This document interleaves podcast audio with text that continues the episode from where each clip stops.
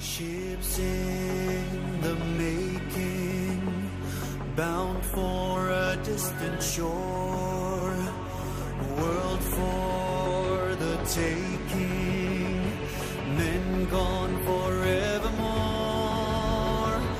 boarding and setting sail. Sexto Continente. Dirigido por el obispo de Orihuela Alicante, Monseñor José Ignacio Munilla.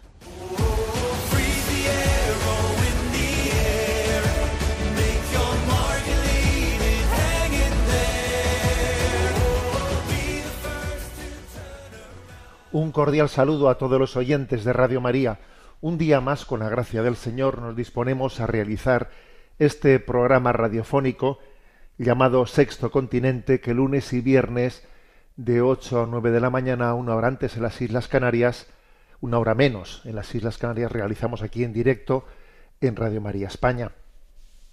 Bueno, pues hemos vivido en tantos lugares eh, de una manera también muy ligado a las fiestas patronales, pero hemos vivido en toda la Iglesia Universal esa solemnidad de la Asunción de María a los cielos en cuerpo y alma. Y ahora, eh, en este programa de Sexto Continente, que tiene esa vocación también de ir tomando el pulso desde la doctrina social de la Iglesia al devenir a la marcha de nuestra sociedad, quiero en, este, en esta entrada, en esta entradilla de este programa, hacer comentario de las noticias que creo que son altamente significativas que están en este momento en los teletipos eh, de las noticias de España.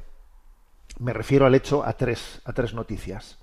Al hecho de que ayer en el, pues en el Congreso de los Diputados en España se tomasen ya pues distintas, eh, distintas opciones para la próxima legislatura, opciones de que suponen qué tipo de confluencias, qué tipo de pactos son los que previsiblemente van a llevar adelante esta legislatura. Esa es una noticia.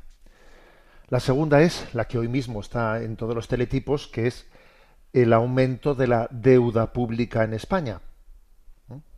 Ahora hablaremos de ello. Y la tercera, que fue hecha pública ayer, antes de ayer, fue el nuevo récord en España de la caída del número de nacimientos. Y son tres noticias que yo creo que tienen también entre ellas una lectura conjugada. En primer lugar, ¿no? Hablemos de la, de la deuda pública. Bueno, se nos ha dicho que mm, ha subido una vez más el 6,4%, es la subida interanual, con datos de junio, 6,4% de subida interanual de la deuda pública. Es un ritmo de crecimiento inaudito en este año que es un año electoral. Claro, esa subida tan, digamos, espectacular de la deuda pública tiene lugar en un año electoral, en que ya sabemos lo que ocurre, pues se acercan las elecciones y venga que prometer cosas y venga que ofrecer cosas, cual si de Santa Claus se tratase, a costa de intentar ganar las elecciones. Bueno, pues hay aquí una subida como nunca había habido de un 6,4% de subida interanual, ¿no? En este en ese tiempo electoral elevando la deuda pública a 1,56 billones de euros. Es decir, que la deuda en España es de 1.560.000 millones de euros, ¿eh? un 113% del Producto Interior Bruto.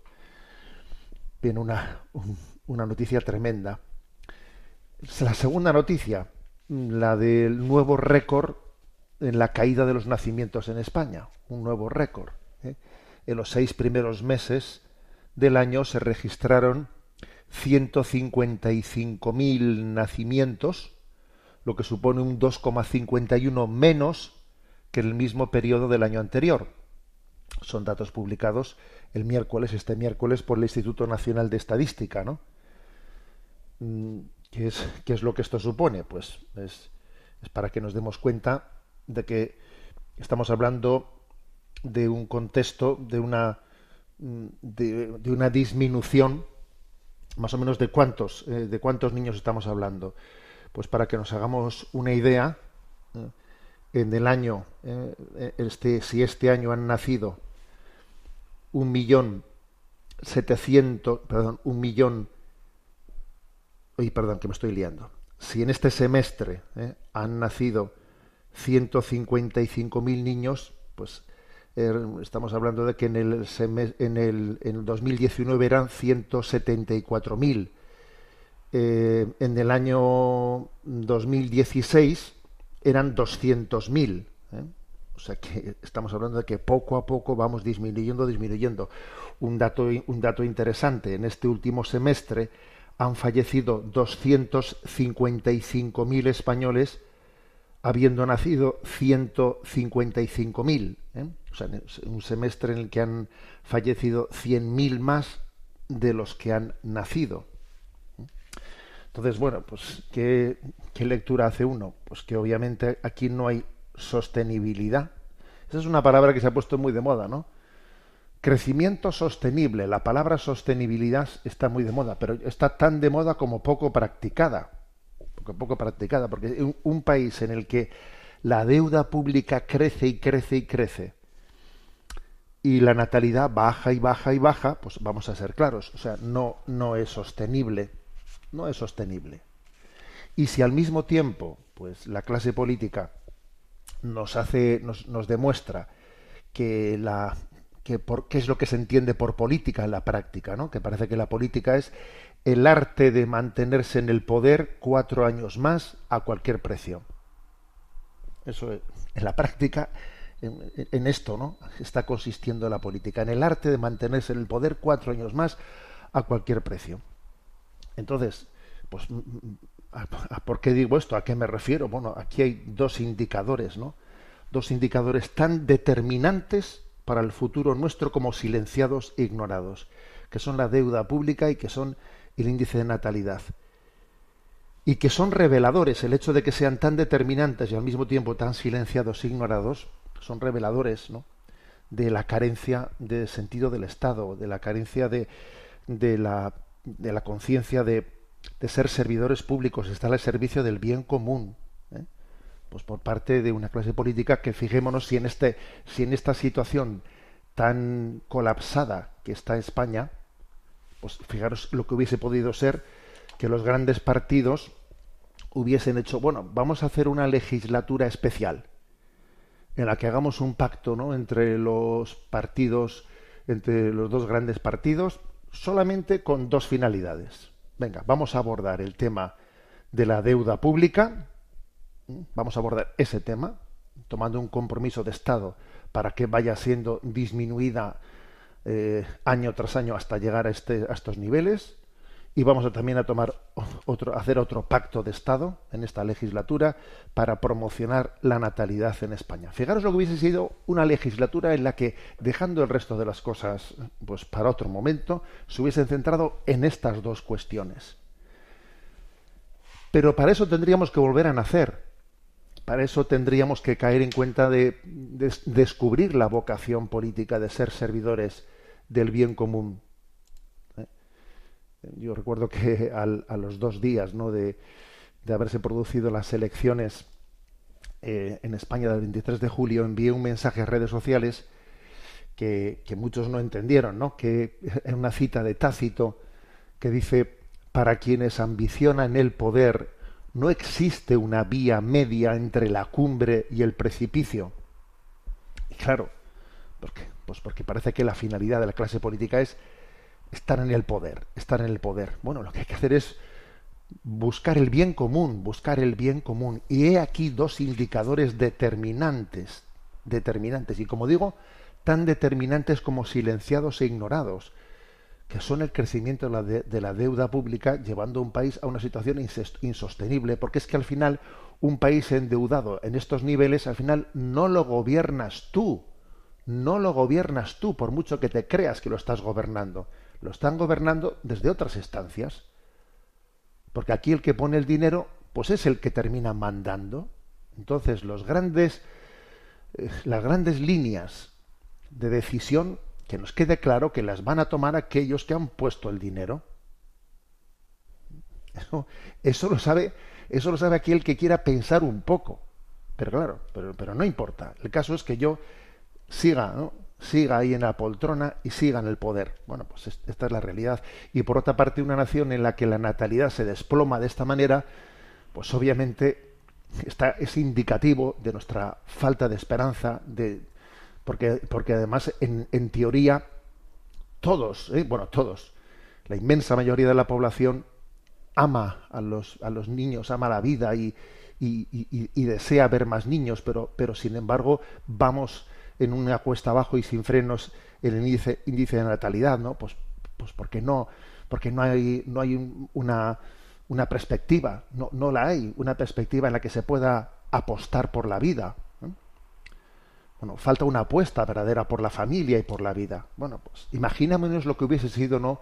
Una legislatura en la que se hubiese dicho, bueno, vamos a hacer eh, eh, pues un, un alto y vamos a apostar por estos dos grandes temas, que son los dos grandes temas en los que se juega el futuro, el futuro de una nación. Bueno, pues aquí dejo esta reflexión, esta reflexión de entrada en, este día y vamos a, orar como siempre lo hacemos, ¿no? Por nuestros, por nuestros dirigentes y pedimos que surjan vocaciones a la vida pública, que surjan liderazgos y vocaciones en la vida pública capaces, ¿no? De, de discernir en medio de este caos, de esta confusión, que tengan ese don, el don de, hacer presente ¿no? el ideal del bien común en medio de esta nación desnortada. Sexto Continente es un programa que tiene interacción con los que soy, con los que son usuarios en redes sociales, en Instagram y en Twitter a través de la cuenta arroba obispo monilla, en Facebook a través del muro que lleva mi nombre personal de José Ignacio Munilla, y los programas anteriores de Sexto Continente están a vuestra disposición tanto en el podcast de Radio María como en las plataformas de iVoox, de Spotify y también, de, y también en la página web multimedia www.enticonfio.org. Allí encontráis también acceso fácil a los programas anteriores de, de Sexto Continente.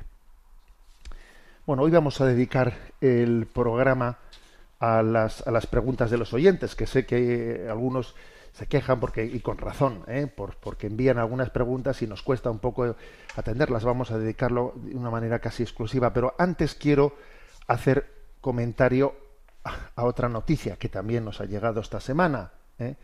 porque sabéis que en este programa hacemos un seguimiento mm, bastante eh, cercano de la crisis de persecución religiosa, de la falta de libertad religiosa y de conciencia existente en Nicaragua, ¿no? Especialmente, pues ha sido eh, la, hace un año, ¿no? Que fue Monseñor Rolando Álvarez, pues eh, encausado y llevado a prisión en una condena de 26 años, ¿no? Por traición a la patria y seguimos adelante, ¿no? Pues eh, su caso, pero es que vamos viendo que es que es, el conjunto, ¿eh? la totalidad de la iglesia nicaragüense la que está siendo perseguida. Entonces la noticia que, que saltó ayer ¿no? a los teletipos es que el régimen sandinista ha ordenado la confiscación de la universidad centroamericana, la, la, Universidad de los Jesuitas. ¿eh? Han sido acusados de terrorismo y se han confiscado todos sus bienes. ¿eh? Es increíble, ¿eh? Lo que estamos escuchando. ¿eh? Esta dictadura sandinista, mm, llevada, llevada a cabo pues, ¿eh? por Daniel Ortega y Rosario Murillo, a través de una jueza, la jueza se llama Gloria María Saavedra Corrales, acusado de terrorismo y ha ordenado ¿eh? toda la incautación de los bienes, etcétera, pertenecientes a la Compañía de Jesús. ¿no? La universidad ahora mismo está integrada por 5.000 estudiantes y 546 docentes. Bueno, y hay que decir que los, que los jesuitas han hecho pública ¿no? pues una nota en la que dicen, ¿no? Voy a leer un par de párrafos de esa nota, que es increíble esto, ¿eh?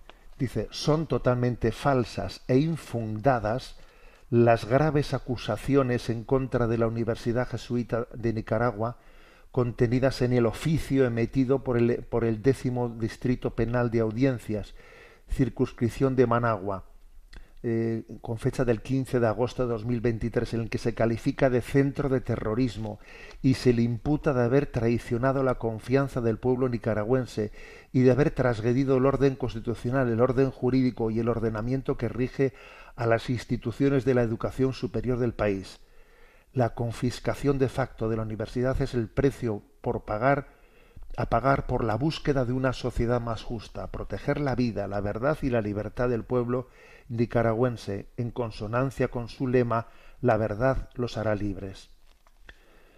La prestigiosa labor docente e investigadora ejercida por la universidad durante sus 63 años de existencia ha sido reconocida nacional e internacionalmente y se ha realizado en, en conformidad con la tradición educativa de la Compañía de Jesús y las orientaciones de la Universidad Católica. En una nueva agresión gubernamental en contra de la universidad, eh, vemos que no es un hecho aislado, forma parte de una serie de ataques injustificados en contra de la población nicaragüense y de otras instituciones educativas y sociales de la sociedad civil, que está generando un clima de violencia, inseguridad y agudizando la crisis política. A partir de abril del 2018 como consecuencia de su postura en defensa de la vida de las personas que estaban siendo reprimidas por fuerzas estatales y parapoliciales, esta universidad ha venido siendo objeto de constantes asedios, acosos y hostigamientos de parte de las instituciones gubernamentales nicaragüenses, expresados en mecanismos como la no extensión de certificaciones necesarias para el funcionamiento de parte del Ministerio de la Gobernación, del Consejo Nacional de Evaluación, del Consejo Nacional de Universidades, etcétera, es hasta el punto de excluirla de las universidades miembros de este órgano beneficiarias del 6% destinado a la educación superior. Bueno, es decir, que aunque ahora se toma esta medida, las autoridades de la universidad dicen que ya estaban siendo objeto de todo tipo de, acosos. Bueno, vemos hasta, hasta dónde está llegando ¿no? en la persecución religiosa en, Nicaragua hasta el punto de, llegar a cerrar Cáritas, de expulsar a las misioneras de la caridad de la Madre Teresa de Calcuta, ahora de cerrar la universidad de los, de los jesuitas, ¿no?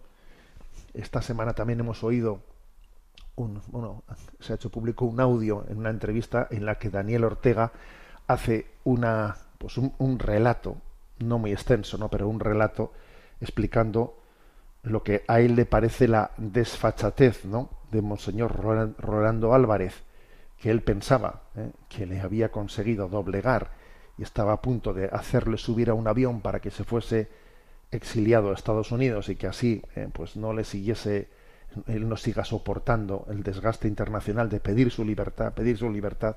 Y entonces Daniel Ortega, eh, pues en esa, en esa declaración ante un medio de comunicación dice que como Monseñor Ronaldo Álvarez tuvo la desfachatez de cuando iba, estaba ya camino del, del avión de decir no me pienso subir al avión, yo me quedo aquí con... y entonces no tuvieron más remedio que volver a regresarle a la prisión, ¿no?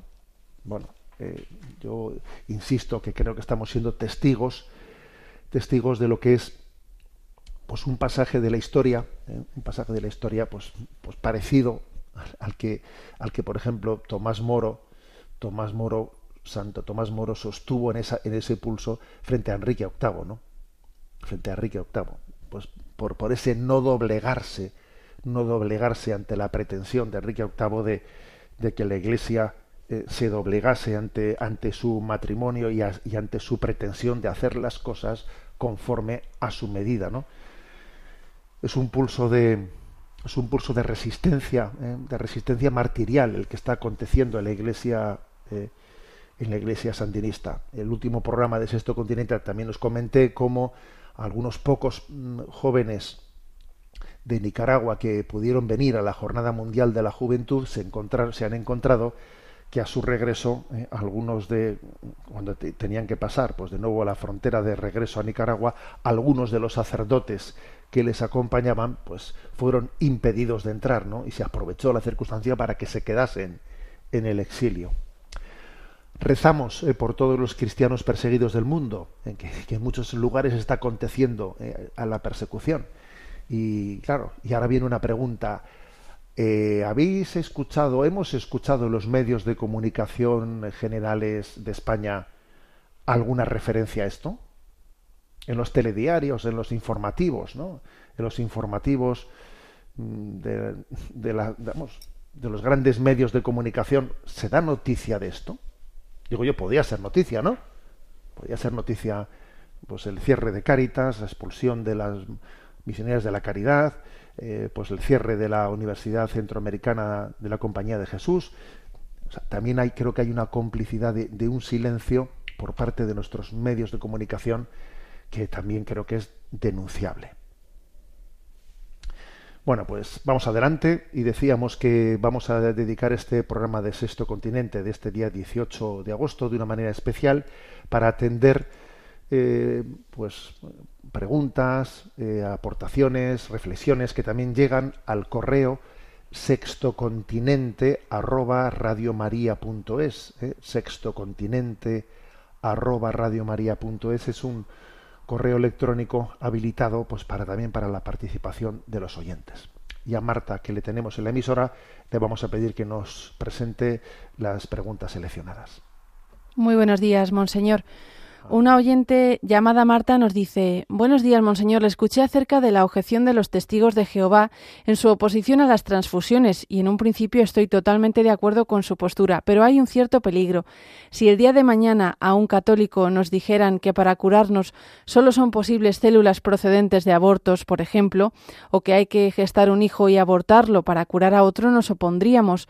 ¿Podría imponerlo la sanidad pública? Por lo tanto, yo creo preferible que haya un respeto a la libertad de conciencia, aunque en este caso los testigos de Jehová hayan hecho una mala interpretación de la Biblia. Que el Señor acoja en su seno a esta señora, aunque sus ideas sean equivocadas, y le aprecie lo que ella ha tomado como fidelidad. Agradezco su atención y comentario.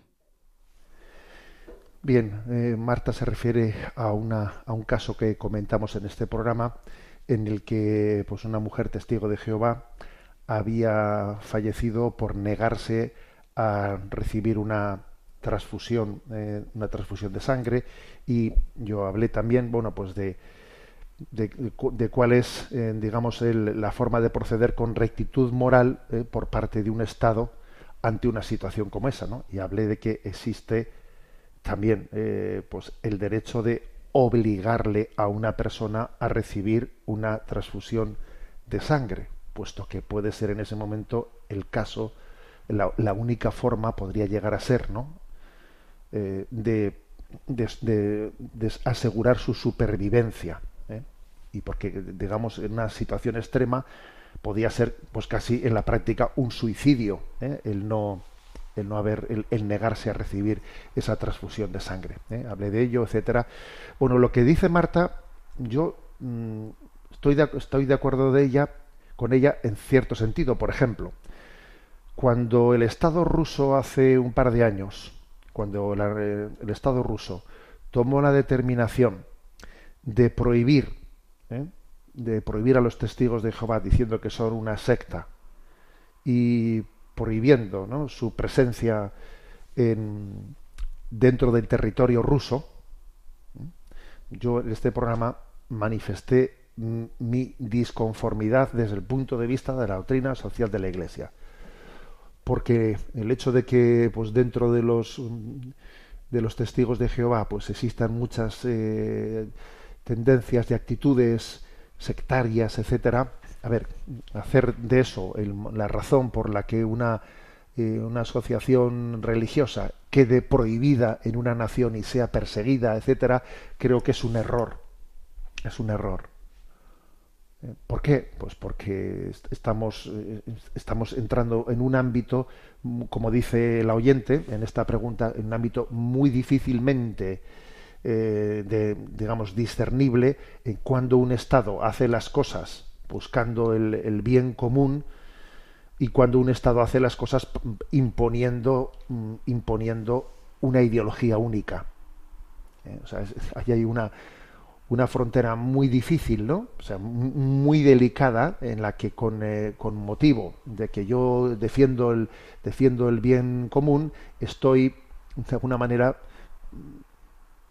adentrándome en, una, en, un, en un territorio en el que estoy atropellando la libertad de conciencia de las personas. Por eso creo que es, que, que es un error y es contrario ¿no? pues al derecho a la libertad religiosa el que se prohíba, ¿eh? el que se prohíba así sin más una, una religión. Podría darse el caso en el que haya mm, pues, determinadas eh, sectas, que, las ha habido, ¿no? que, que incluso hacen llamamientos a, eh, al suicidio colectivo y cosas por el estilo. obviamente un Estado tiene que intervenir, pero tiene que ser un caso muy grave, muy grave, para que se justifique que un Estado prohíba eh, pues una, asociación que está ligada a la libertad religiosa. Bien, pero sin embargo, eso es una cosa. ¿eh? Una cosa es prohibir la existencia de una asociación ¿no? y que alguien forme parte de ella. Pero otra cosa distinta es, es el hecho de inhibirse o no intervenir en un caso concreto en el que está en juego la vida, ¿eh? la vida, la vida de una persona. Y creo que no es comparable el, hecho dice bueno y si hubiese un estado en el que a nosotros también nos obligase a abortar, a ver, ese estado estaría actuando, o sea, no, no son comparables ambas cosas, porque ese estado, si, si nos estuviese a nosotros, ¿no? obligando a abortar, estaría actuando totalmente de una manera contraria a la ley natural, a la ley divina y natural, y sin embargo, si un Estado está, está intentando salvar la vida de una persona que, es, que por su ofuscación está yendo hacia el suicidio por no admitir una transfusión de sangre, a ver, no, no es comparable las dos cosas, ¿eh? no son comparables.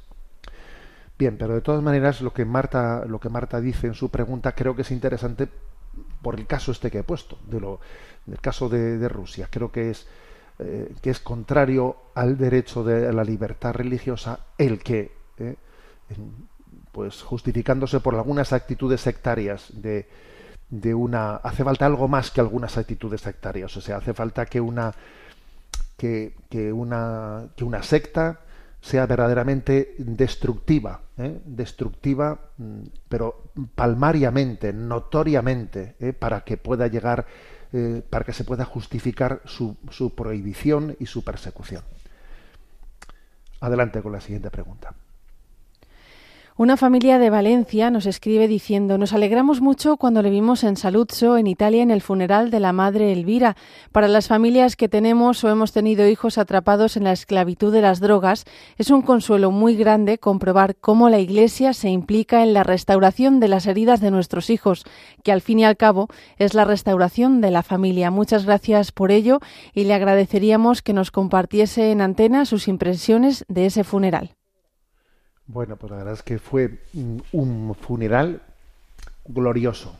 Yo he dicho esto en más de un lugar en el que se me ha preguntado por esto. El funeral de Madre Elvira, pues en Saluzzo, eh, ha sido una, un momento en el que yo, ¿sabéis de qué me acordé allí? Pues me acordé de esa celebración que se tiene en Elche, de la celebración del Misteri de Elche, en el que se, en, en ese auto sacramental, se representa la muerte de María y su eh, ascensión al tercer día, eh, según dicen los apócrifos, su ascensión al tercer día a los cielos. Y entonces el pueblo celebra ese momento con, verdadera, es como la muerte convertida en tránsito, eh, la, la, muerte convertida en tránsito, una muerte gloriosa. Y me acordé de eso, ¿no? Cuando vi, cuando vi ese espectáculo de miles de jóvenes y miles de familias pues que han recibido la gracia del Señor a través de ese carisma de Madre Elvira, de ser rescatados de sus problemas, de sus adicciones, de la droga, del sinsentido de la vida, de haber sido rescatados y, y bueno, pues fue impresionante, ¿no? Ver, ver aquel funeral y cómo además después se le llevó en hombros al féretro, pues ocho o nueve kilómetros hasta el lugar donde finalmente eh, reposan sus restos, ¿no? Para quien quiera verlo, pues a través del canal de YouTube de de la comunidad cenáculo podréis, podéis ver toda la grabación del funeral, del traslado, etcétera, que es inolvidable. Una reflexión, pues mirad, yo en, la Jornada Mundial de la Juventud, cuando llegó allí la noticia de que había fallecido Madre Elvira, eh, pues en la homilía que pronuncia a los jóvenes les hablé de ella. Y era consciente de que muchos estaban, claro, éramos tantos jóvenes, que muchos estaban enterando de la existencia de Madre Elvira en el momento en que había fallecido, ¿no? Pero les hablé de ella, les hablé de su vida y les dije, mirad, yo creo que en Madre Elvira especialmente lo que, es, lo que, lo que se nos muestra es como todas nuestras heridas, nuestras heridas, es muy importante que las descubramos, que, las, que les pongamos nombre, que las pongamos en presencia de Dios, que las compartamos, que las compartamos, para que esas heridas no te desequilibren ¿eh? y no te hagan perder el rumbo de la vida, ¿no? Entonces les conté la historia que, Madre Elvira también, ¿no? Pues nos ha compartido, pues ella era de una familia, de una familia pobre y humilde italiana, ¿no? Una familia numerosa en la que su padre, pues su padre era alcohólico, su padre bebía, con todo el sufrimiento que, eso, que eso genera, ¿no? El tener un padre en esa situación en la que él bebía, incluso cuenta ella que cuando venía eh, de la Segunda Guerra Mundial, pues llegaba a casa y todavía, fíjate, pues se sentía como, con mayor, eh, pues digamos, justificación de beber porque vengo de la guerra y como ella incluso cuenta que cuando su padre iba a buscarla en la escuela iba también pues bebido y sus compañeras, ¿no? Imagínate las compañeras de Madre Elvira de aquella niña, pues ya viene tu papá, viene borracho como siempre a buscarte. Y fíjate para la niña el complejo de, de, tener pues ese padre bebido, ¿no? Pero lo fuerte del asunto de, de, este caso de Madre Elvira es que ella, su herida, esa herida que obviamente una niña ha tenido de tener, de tener ese dolor en la familia, ¿qué ha hecho con esa herida? Pues no la ha tapado, no la ha tapado, ¿eh? sino que ha hecho de esa herida el lugar de desposorio con el Señor. ¿Qué, ¿Qué, haces con tus heridas? Yo me acuerdo que allí en la JMJ le pregunté a los chavales, a ver, tenemos heridas, que levanten la mano aquí ¿eh? los que no tengan ninguna herida, que levanten heridas afectivas, me refiero, ¿no? Que levanten la mano los que los que sí ven que tienen heridas. Es que todos tenemos heridas, ¿no? La historia está en saberlas identificar, en ponerles nombre, en tener la capacidad de, de decir, es así, eh, lo reconozco, lo acepto, lo abrazo, lo pongo en presencia de Dios y pido la gracia de, de, de la sanación.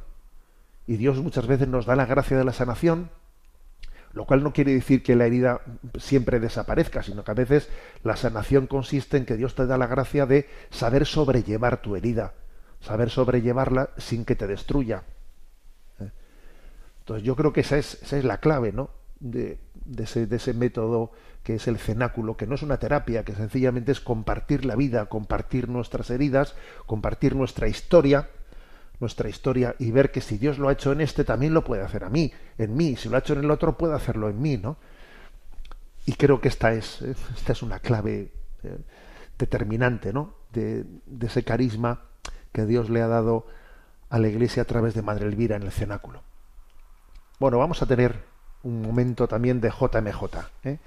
Quiero hacer una referencia. El otro día, en el programa anterior, hablé de el Via el Via Crucis de la Jornada Mundial de la Juventud. Por cierto, que también en el programa anterior de Sexto Continente, sobre lo que fue para mí la joya de la corona, eh, que para mí la joya de la corona del, de la JMJ de Lisboa fue el Via Crucis, que me pareció magnífico, ¿no? Bueno, pues lo comenté en el programa de Sexto Continente y, y, lo hemos subido con imágenes también en ese programa está subido en, en el canal de YouTube ¿eh? de enticonfío.org allí lo podéis encontrar pero también quiero hablar de, de, otra, de otro regalo, ¿eh? de otro regalo que tuvo la JMJ, que fue que fueron los conciertos de Hakuna, Hakuna dentro de ese de, dentro de ese gran encuentro de jóvenes que bueno pues que Dios aquí también hay otro carisma pues otro carisma es que el Espíritu Santo en tiempos de crisis suscita carismas y benditos carismas no que son capaces de, de, de hacer luz ¿eh? en este momento y creo que fue también, sabéis que hay una canción famosa que ahora voy a poner, ¿no? La canción de que se llama Huracán. Una canción en la que um, uno está subrayando que uno, uno que eleva su, sus ojos a Dios en medio de sus sufrimientos y dice, ¿no? De, de, de mi boca, de mis pulmones saldrá un huracán diciendo, ¿dónde estás cuando me haces falta? ¿no? Es elevar a Dios nuestra súplica y entonces la canción responde diciendo, estoy aquí, estoy aquí en este trozo de pan. ¿Dónde estás cuando me haces falta? Y la respuesta es eh, en la Eucaristía. Ven a, ven a ella, adora, adora la Eucaristía. recibe el, el cuerpo de Cristo y en él vas a recibir la respuesta a todo lo que necesitas. ¿no? Pues, por lo tanto, eh, pues dentro de, eh, dentro de esa JMJ, pues un, huracán, ¿eh? el huracán también de, de, esa manera de acercarnos al Señor, que es la música, que es, que es la canción, que especialmente para los jóvenes, pues tiene pues una fuerza muy especial de poder vivir la experiencia religiosa en medio de la canción. Voy a poneros la versión grabada allí en directo. Hay algún momento en el que se escucha algún grito de los que están al fondo diciendo ¡Más fuerte! Pero bueno, eh, creo que también tiene su, tiene su valor, ¿no? Escuchar esta canción cantada por Hakuna en directo en un gran concierto en la Jornada Mundial de la Juventud.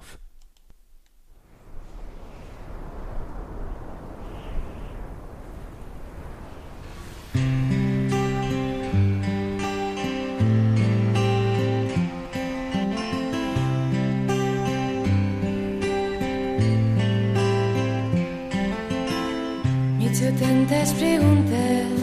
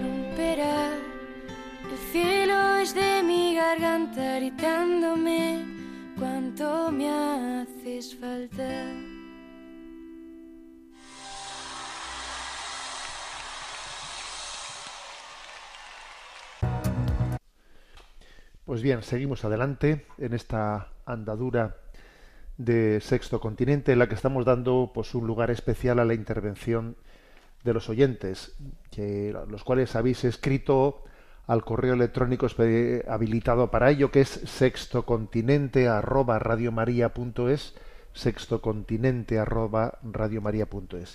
Y a Marta le pedimos que siga presentándonos los correos que han llegado. Un inmigrante venezolano en Cataluña nos comparte su testimonio. Reciban un cordial saludo y que la paz y el amor del Señor esté con ustedes. Mi nombre es José Ramón. Soy de Venezuela y residente en Gerona y quiero compartir este testimonio. Trabajo en una empresa textil y mi horario de trabajo es de las 6 de la mañana a las 2 de la tarde. Comencé la mañana como habitualmente lo hago. Me levanto a las 5 menos 10, doy gracias a Dios por el nuevo día y hago el ofrecimiento y le pido que me permita que el día de trabajo sea una oración y sea de su agrado.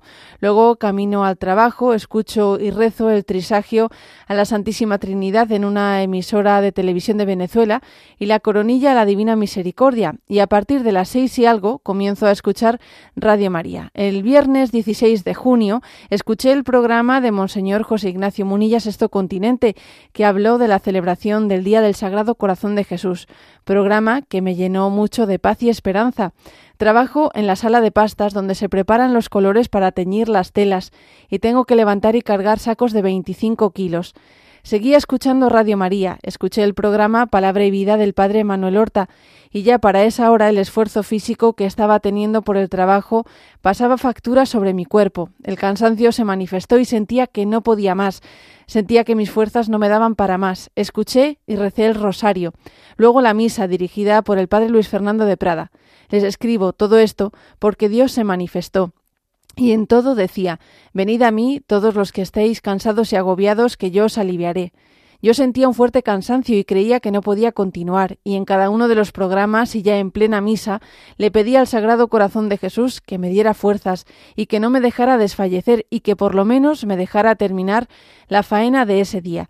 Continué trabajando con el cansancio que parecía que no fuera a terminar, pero ya en el momento de la consagración al Sagrado Corazón de Jesús al finalizar la misa, empecé a sentir cómo recuperaba mis fuerzas y de repente el cansancio desapareció como si hubiera descansado un mes y mi estado de ánimo cambió y sentí que Jesús me había concedido esta bendición y culminé mi día como si no hubiera trabajado. Doy infinitas gracias al Sagrado Corazón de Jesús porque escuché en uno de los programas que el Sagrado Corazón de Jesús es la enfermería de nuestras esperanzas y veo que no se conforma con poco porque solo le pedí que me diera un poco de fuerzas y me dio mucho más, me dio el ciento por uno. También doy gracias a Dios por Radio María y pido al Espíritu Santo que le siga derramando el don de sabiduría y el don de palabra para seguir proclamando el Evangelio a través de las ondas hertzianas. Gracias por estar allí para darnos ánimo y esperanza. Me despido de ustedes y que Dios y la Virgen los cubra con su manto. Viva el Sagrado Corazón de Jesús, viva el Inmaculado Corazón de María. Bueno, pues este, este testimonio ¿no? que ha llegado al correo, la verdad es que, bueno, yo lo he reducido, ¿eh? pero vamos, me ha, me, me ha emocionado, no me ha impactado, porque las gracias de Dios, yo creo que la mayoría, la inmensa mayoría, pasan desapercibidas, ¿no? Por ejemplo, esta Jornada Mundial de la Juventud, pues hemos conocido ese milagro concreto de la sanación de una chica invidente que el Señor hizo y claro, pues hemos dado gracias a Dios, nos ha impactado, etcétera, ¿no? Pero estoy convencido que hay muchísimas gracias, muchísimos dones, incluso milagrosos de Dios, ¿no? Que acontecen y ni nos enteramos, ¿no? Ni nos enteramos, como es, por ejemplo, pues el de un trabajador, pues un inmigrante que esté pues eh, al límite y al borde de sus fuerzas, diciendo no, no, no, no me da la, no me da el cuerpo para más, no tengo fuerza más para más para, para, para mantener lo que es la cadena, la cadena productiva de una fábrica en la que hay que tener mucha fuerza, en que hay que tener mucha maña, y veo que no llego, veo que esta es mi oportunidad de trabajo y que la estoy a punto de perderla, y que reciba un regalo como este, ¿no?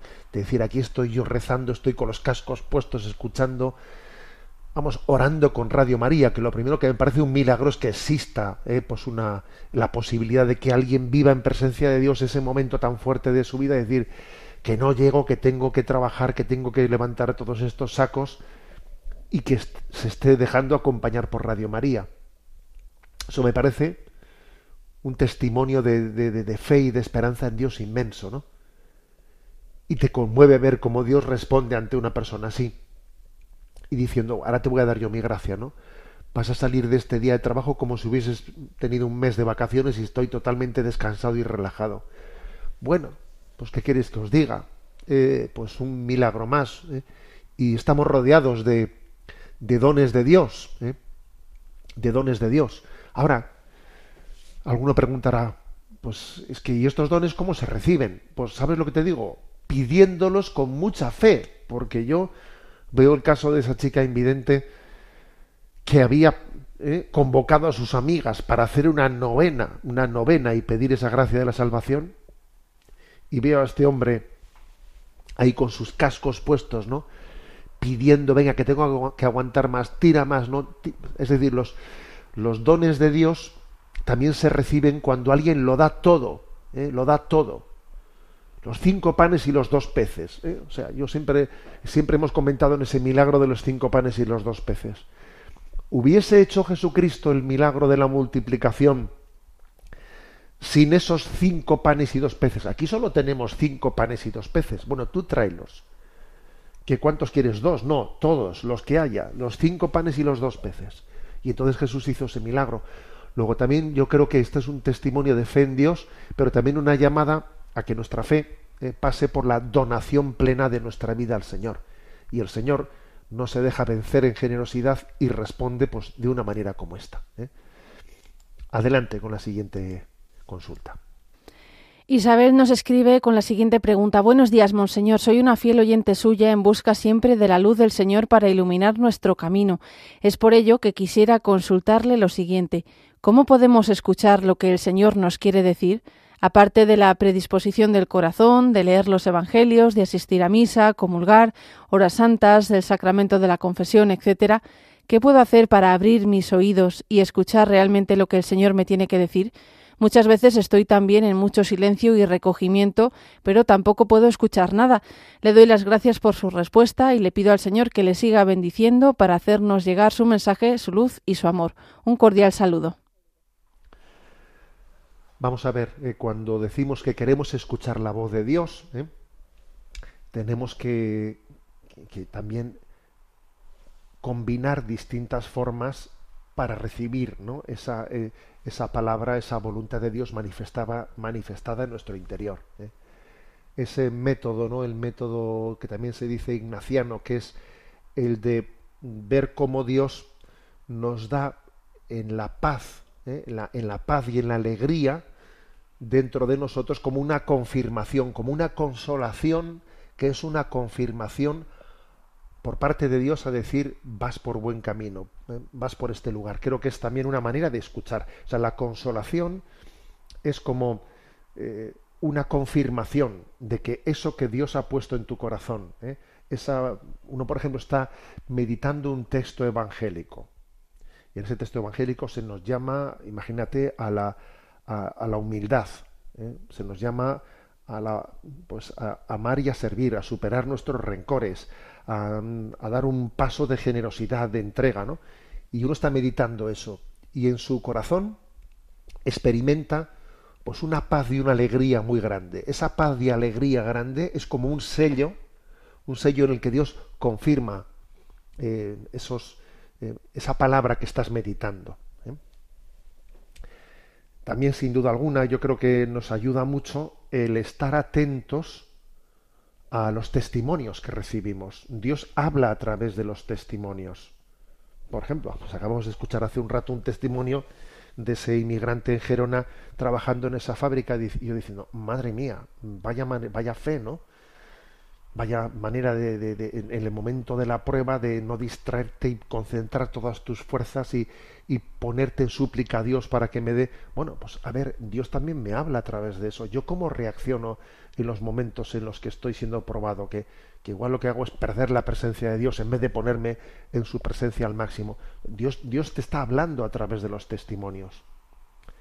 Por eso creo que también es muy importante leer vidas de santos ¿eh? leer vidas de santos, porque claro, en los santos puede haber muchas cosas no imitables, pero otras, otras muchas cosas sí son, eh, acaban siendo iluminadoras de, cómo, cómo, es la manera de proceder según Dios, comparándola de proceder según el mundo.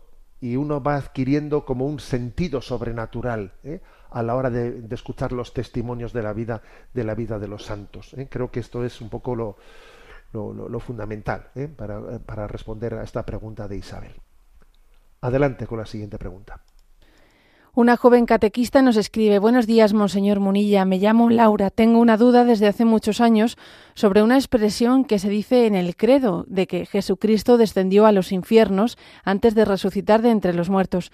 En primer lugar, la expresión descender a los infiernos, dicha en plural, me da la sensación de como si proveniese de un término griego, quizás influido por el paganismo y la mitología griega. Lo comento porque cursé hace muchos años en el instituto una optativa sobre cultura clásica en la que estudiábamos también la mitología griega y latina y se decía que para los griegos y latinos paganos Hades era el dios de los infiernos en plural y que estos infiernos o inframundo estaban como debajo de la tierra o algo similar.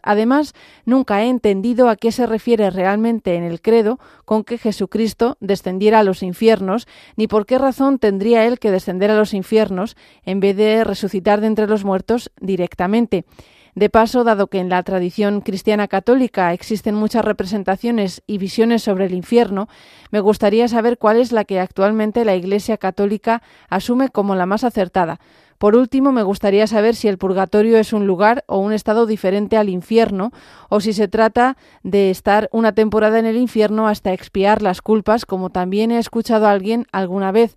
Disculpe que le haga tantas preguntas, pero es que he empezado a ser ayudante de catequista de niños de primera comunión y claro, hay ciertas cuestiones que aunque creo estar bastante convencida, me gustaría saber con más precisión. Muchas gracias. Bueno, seguro que lo vas a hacer muy bien, ¿eh? ahora como ayudante de catequista y después tendrás tú esa responsabilidad directamente. El que busca, encuentra, ¿no? Y tu deseo de aclararse, sin duda alguna, pues te, te va a ayudar muchísimo. ¿eh? En el catecismo de la Iglesia Católica, que creo que es bueno que te acostumbres a, saber acceder a él y a saber buscar eh, los términos, puedes buscar también eh, pues respuesta a estas preguntas. Pero vamos, muy brevemente, mm, vamos, te lo explico de la siguiente manera. Cuando se dice, cuando el credo dice que Jesús al morir descendió al lugar de los infiernos, descendió a los infiernos, no se está refiriendo a la palabra infierno como lugar de condenación eterna, ¿eh? sino que como tú ya apuntas ahí, se refiere a, esa concepción del Hades, que era como el lugar en el que eh, lo, aquellos que han, que han fallecido están en un lugar esperando, en un estado, ¿eh? esperando el poder acceder ¿eh? a, la, a, la, felicidad eterna. ¿eh? Digamos que el, el, cielo no ha sido inaugurado hasta la resurrección de Jesucristo. Todos los justos del Antiguo Testamento están en un estado en el que esperan la, la gracia de, de Cristo de inaugurar la vida eterna en el cielo todos los justos del Antiguo Testamento. Por lo tanto, cuando Jesús desciende al lugar de los infiernos, estamos hablando de, de, que desciende para rescatar e introducir con él en la vida eterna a todos los justos del Antiguo Testamento que no están en el infierno, pero sí en los infiernos, en el Hades, ¿eh? en ese lugar de en el que todavía no se ha hecho la luz, ¿eh? o sea, no tienen la condenación del infierno porque han sido hombres que se han abierto a la gracia de Dios, pero no han podido recibir el cielo porque el cielo, hasta que Jesucristo por su gracia y por su resurrección nos abrió el cielo, el cielo no está inaugurado, ¿no? Entonces, eh, esa imagen de que Jesús desciende a por Adán y Eva, y Adán y Eva eh, son la imagen de todo el Antiguo Testamento que es rescatado por Jesús, eh, todos los pecadores del Antiguo Testamento que se abren a la gracia de Dios para poder ir al cielo. Luego es como una, una operación en la que Jesús rescata el Antiguo Testamento y lo introduce en el cielo por su, eh, por su pasión, muerte y, resurrección. ¿eh? En definitiva, que el descenso, como tú mismo ya has intuido, ¿eh? el descender a los infiernos no, no tiene nada que ver con el infierno en el sentido de lugar de condenación eterna y de la cual no se puede salir, ¿no? El, preguntas tú, ¿Cuál es lo, lo, esencial de la pena del infierno? Lo esencial de la pena del infierno es eh, no cerrarse, haberse cerrado definitivamente a la gracia de la misericordia, rechazar la, la misericordia de una, eh, de una, forma en la que ese rechazo es, es eterno, ¿eh? es un rechazo eterno de esa, de esa misericordia y el sufrimiento del enfermo, de perdón, del infierno, es un sufrimiento de saber que en ese rechazo yo he frustrado plenamente mi vida. ¿eh? Es un sufrimiento de frustración plena ¿eh? por haber rechazado el amor, ¿no? Y por estar encerrado en nuestro propio odio. A eso se añaden las, las penas de sentido, ¿eh? de sentido del infierno, que en el Evangelio pues son representadas como las llamas del infierno. Pero lo esencial del infierno es ese rechazo definitivo a la misericordia, que uno se cierra al amor y se, y se reafirma en el odio. El purgatorio es como un, un- un infierno con, eh, con fecha de caducidad. No. ¿eh? El purgatorio es un lugar, sí, de sufrimiento, pero un lugar que es un sufrimiento lleno de esperanza. ¿eh? lleno de esperanza, porque uno sabe que ese, esa purificación que está teniendo tiene la, la finalidad de la unión plena con Dios. Con lo cual el sufrimiento de las almas de purgatorio es un sufrimiento de purificación, ¿eh? de purificación que nos prepara para el encuentro definitivo con Dios. Bueno, todo esto, digamos, dicho muy brevemente, y como te digo, creo que es importante que aprendas el acceso al catecismo de la Iglesia Católica, que tiene sus índices, tiene sus índices y, es y es, mm, es hermoso, ¿no? El, el que un catequista, una catequista joven como tú, pues aprenda a, pues eso, a, buscar, a buscar los conceptos que le interesa, etcétera, antes de poder también estar después con los jóvenes y con los niños y luego ver de qué manera, pues mira, pues se los traslada, pues de la manera pues más clara y pedagógica, ¿no? Al mismo tiempo. Tenemos el tiempo cumplido. Me despido con la bendición de Dios Todopoderoso, Padre, Hijo y Espíritu Santo. Alabado sea Jesucristo.